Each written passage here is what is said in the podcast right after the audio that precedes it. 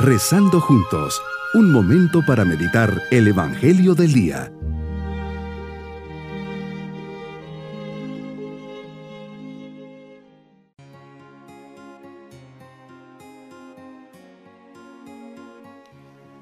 Me alegra poder saludarles y comenzar este día viernes de la tercera semana del tiempo ordinario, llenos de la confianza del Señor. Le miramos y le agradecemos todos sus bienes y dones por eso le decimos, Jesús, quiero escuchar tu voz. Cuántas veces mi corazón está preocupado por tantas cosas. Cuántas veces voy corriendo de un lado para otro y te digo que te busco. Solo cuando me quedo delante en silencio, delante de ti, en la Eucaristía, delante de un crucifijo, experimento la paz profunda de tu presencia que me permite maravillarme de tu amor por eso vengo a tus pies, me meto en el fondo de tu corazón y permanezco en silencio. Meditemos en el Evangelio de San Marcos capítulo 4 versículos 26 al 34. Una vez más te diriges a la gente y la evangelizas con parábolas y a tus discípulos se los explicabas en privado.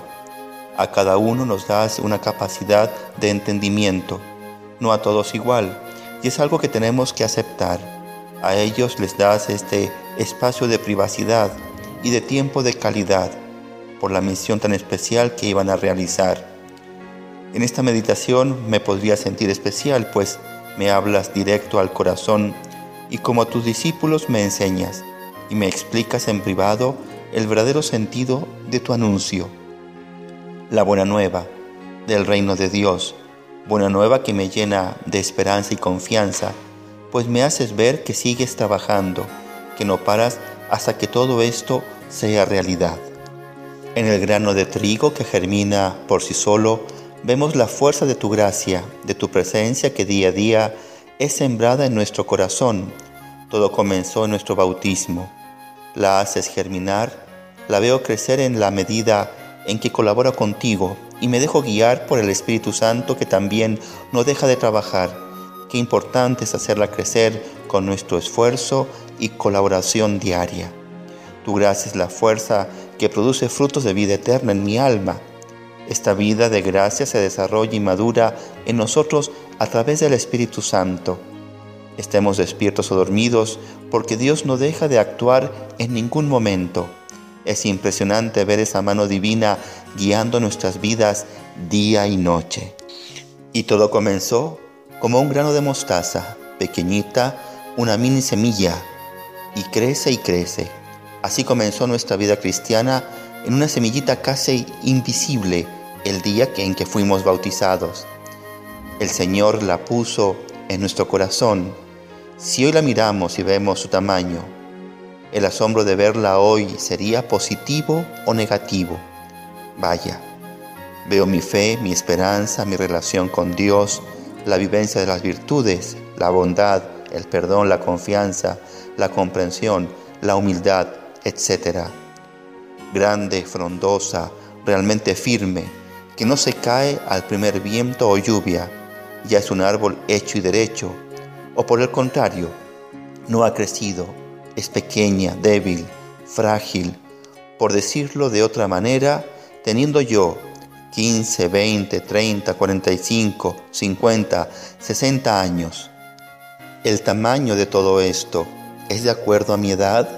O teniendo, por ejemplo, 50 años, tengo una fe, un amor, una bondad, una capacidad de perdonar de 15 años.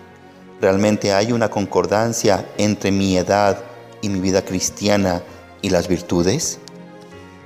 Hay mil cosas, circunstancias que se escapan a nuestro entendimiento humano, muchas veces corto, pequeño, limitado. Podemos rebelarnos y luchar contra esa pequeñez o podemos ser humildes y aceptar nuestras limitaciones e ilusionarnos con el deseo de crecer. Solo aceptando con humildad nuestros límites podremos conocernos y aceptarnos para superarnos para acercarnos más a ti, Señor. Y como el grano en la tierra crece poco a poco hasta convertirse en buen fruto, deseas recogerlo para llevarlo a tu reino. Allí tengo que terminar mis últimos años como un verdadero árbol que ha dado un muy buen fruto. pero que para eso ha ido trabajando a lo largo de los años tomado siempre de tu mano. Mi propósito en este día es querer formar parte de este reino y trabajar conscientemente para que esa semilla que un día Dios puso en mi corazón a través del bautismo crezca y se convierta en una vida cristiana auténtica, sincera y esforzada. No acomodarme a tener una fe de 15 años cuando tengo 50 años de vida. Mis queridos niños, Jesús nos habla en parábolas y nos dice que las semillas cuando se plantan comienzan pequeñitas, pero que a medida que va pasando el tiempo van creciendo. Así tiene que ser nuestra vida. Tienen que ir creciendo nuestra fe, nuestra esperanza y nuestra caridad. También la disposición para hacer siempre el bien. Todo esto hará de nosotros un árbol muy grande y con muchos frutos. Y nos vamos con la bendición del Señor y la bendición de Dios Todopoderoso, Padre, Hijo y Espíritu Santo, descienda sobre todos nosotros y nos acompañe en este día. Bonito día.